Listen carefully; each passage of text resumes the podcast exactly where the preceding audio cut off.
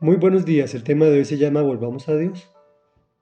En días pasados hablé con mi hermana Ana Lucía, quien como buena abogada y analítica de las condiciones políticas de Colombia, me dijo que estaba muy preocupada y muy sorprendida con la falta de claridad del pueblo de Dios, llámese católico o evangélico, pues los acontecimientos preelectorales del país se encontraban muy polarizados y llenos de violencia verbal y física. Me pidió que hablara de orar por el país. Incluso me regaló un mapa político del territorio nacional para que obraras, orara sobre él. Y por supuesto, hago eco a esa petición. Por favor, ora, tú que me escuchas, ora por Colombia. Y si lo puedes hacer en familia, mejor. E invitar amigos y vecinos, excelente. Hoy serán mis apreciaciones personales de las cuales me hago responsable. Me preguntas cuáles son los criterios cristianos para elegir un candidato a cualquier cargo público. Analicemos primero algunas de las características para no elegirlo. Primero, que abiertamente hable en contra de Dios. Eso es claro, pues está en contra de los primeros mandamientos. Segundo, que motive a la gente a violencia, generando odios entre los diferentes segmentos de la población. Ejemplo, ricos contra pobres, patronos contra trabajadores, negros contra blancos, citadinos contra los de, de los pueblos, los de los que piensan una cosa contra los que piensan otra, de los que creen en Dios contra los que su religión es otra. Los que, fíjense lo que estoy diciendo, los que creen en Dios contra los que su religión es otra. Nosotros somos seres religiosos. Si tú o alguien que conoces no cree en Dios, su fe está puesta en algún objeto. Eso se llama idolatría, bien sea político, bien sea filosófico o incluso hasta piensan en la ciencia, pero la ciencia es cambiante. Si la ciencia no es permanente, en cambio Dios sí es permanente. Tercero, los que descalifican a los demás. Y esto va también para los cristianos. El Señor Jesús jamás lo hizo.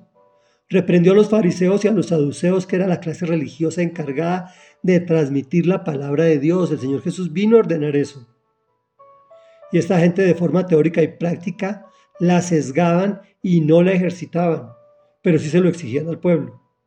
El Señor los llamó al orden de forma fuerte, al punto que decidieron asesinarlo. Cuarto, ¿por quién no votar? El que le diga a la gente que puede adquirir cosas sin trabajar quitándoselas a quien sí, sí lo ha hecho. La palabra de Dios dice que el que no trabaja, que no coma. Si el aspirante quiere ser generoso, que lo haga con sus propios recursos, no con los de los demás. Qué apetitoso es ser generoso con los bienes ajenos. ¿Recuerdan esa mujer que derramó sobre la cabeza del Señor Jesús un perfume costoso? Lo hizo con sus propios recursos, un año de trabajo. Y eso le encantó al Señor, de forma que la bendijo diciendo que todas las generaciones hablarían de ella. Si hoy son generosos con los bienes de los ricos, mañana lo serán con los tuyos.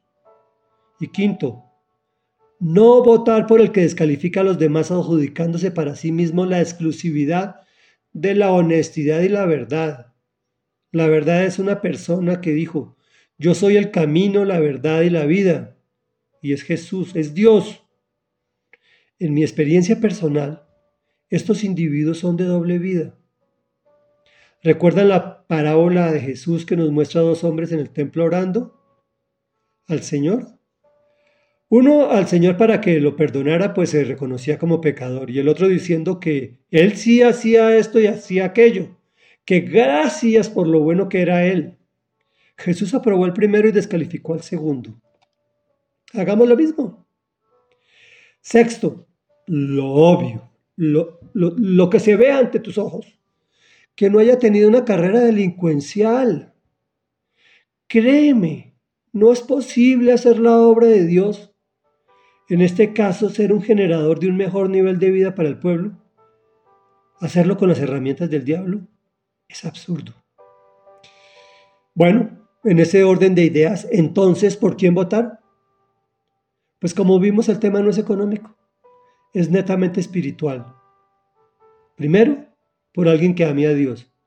Pero como no podemos ver el corazón del aspirante, miremoslo al revés.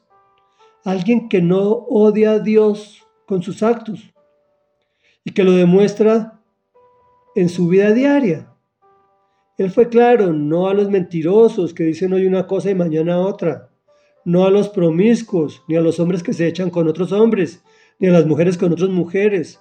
Esto es literal en su palabra. También es obvio. A ti te digo que tu fe esté dirigida a Dios.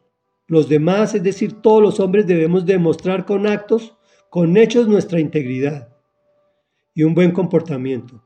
No por lo que tú crees que será el desarrollo de su administración, sino por lo que ya han demostrado. Tercero, Miremos experiencias similares a las que nos proponen. ¿Qué porcentaje de éxito o de fracaso han tenido? Por el momento dejo así, pues yo no soy analista político ni mucho menos. Son claro unos pocos puntos para reflexionar, hay muchos puntos más.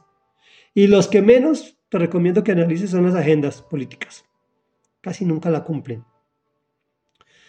Finalmente, bueno, de esto hablaré mañana porque se me está alargando la cosa. Oremos. Amado Señor Jesús y Dios y Padre Santo, te ruego en el nombre poderoso de Jesús que nos dé sabiduría. Bendice y perdona nuestro país porque reconocemos que somos pecadores y que hemos hecho lo que te ofende. Te clamamos por el próximo presidente de Colombia, que busque de ti, que trate de llevar al, al pueblo a tu presencia. Te lo rogamos en el nombre de Jesús. Amén y amén.